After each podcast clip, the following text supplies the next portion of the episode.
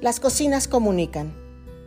Los ingredientes, las técnicas de preparación, los utensilios, las reglas de etiqueta, los códigos morales, comunican la historia y la cultura de las personas que los producen. Bienvenidos a Cocina y Cultura UPAEP. Yo soy Paola Vera, antropóloga culinaria de la Facultad de Gastronomía de la UPAEP en México, y a lo largo de este recorrido vamos a conocer un poco sobre las culturas gastronómicas del mundo. Hablaremos sobre datos curiosos, creaciones culinarias, cocineros destacados, cocinas tradicionales y muchos elementos más de las cocinas del mundo a lo largo de la historia. Comencemos.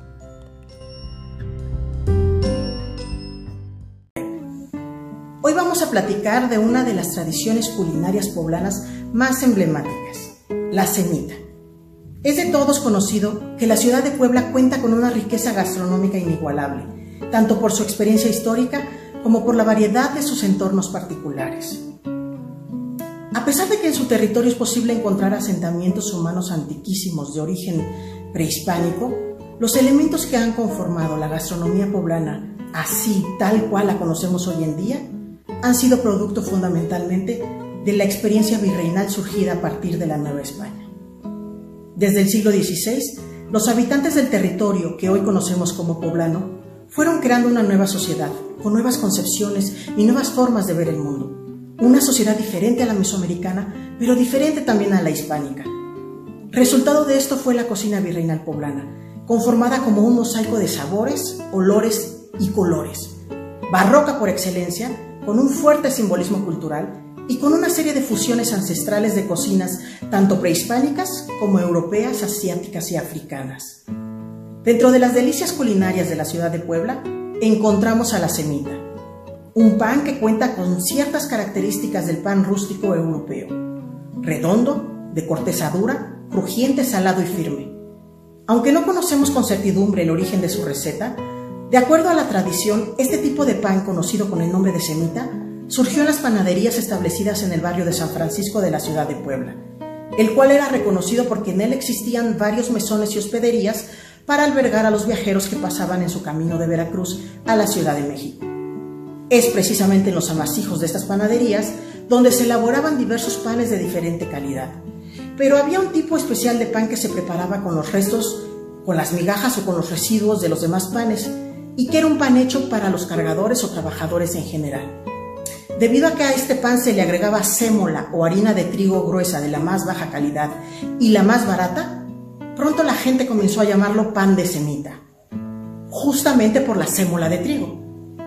A pesar de lo dicho, contamos con otro relato, el cual asegura que a este tipo de pan se le llamó así en realidad por su relación con el pan ácimo o pan sin levadura de origen judío que llegó a tierras poblanas gracias a la influencia árabe que trajeron consigo los primeros habitantes de la ciudad de Puebla en el siglo XVI. Debemos recordar que aquellos habitantes provenían de la península ibérica, la cual contó entre su población, al menos hasta finales del siglo XV, con un gran número de personas de origen sefardita o semita, los cuales eran reconocidos a sí mismos como descendientes de Sem, hijo de Noé, por lo que se conocían en dicho territorio europeo como sefardíes o semitas, y eran ellos quienes preparaban un pan parecido, crujiente por fuera y suave por dentro. Por otro lado, nosotros contamos con documentos del siglo XVII en el Archivo Histórico Municipal de Puebla, en donde se mencionan, por ejemplo, diferentes panes como el bizcocho de sal y el pan vaso. El pan vaso era el más económico de la época, elaborado con harina oscura, destinado a los pobres y conocido actualmente como pan vaso. Además, se menciona en la lista de gastos de Cabildo de 1694 que para la recepción del virrey conde de Moctezuma a la ciudad de Puebla se adquirieron, entre otros productos, cuatro reales de semitas. Sea cual sea el origen de la semita, el hecho es que Puebla es el único lugar donde se ha elaborado este tipo de pan salado, preparándolo tradicionalmente con productos de origen extranjero como el pan, la milanesa de res o de cerdo, la pata de puerco de res en, vinagre, el jamón, la carne enchilada, la cebolla, el queso ya sea de cabra, de vaca o quesillo deshebrado y el aceite de olivo y también con productos de origen americano como el aguacate, el papaloquelite y los chiles, ya sea en forma de rajas o chipotles.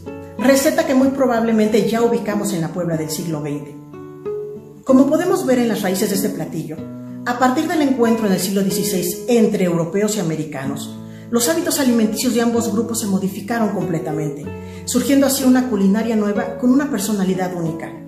Se trató de un proceso de aculturación riquísimo, en el que resultaron beneficiados tanto unos como otros, ya que las influencias fueron recíprocas y de las cuales disfrutamos todos actualmente.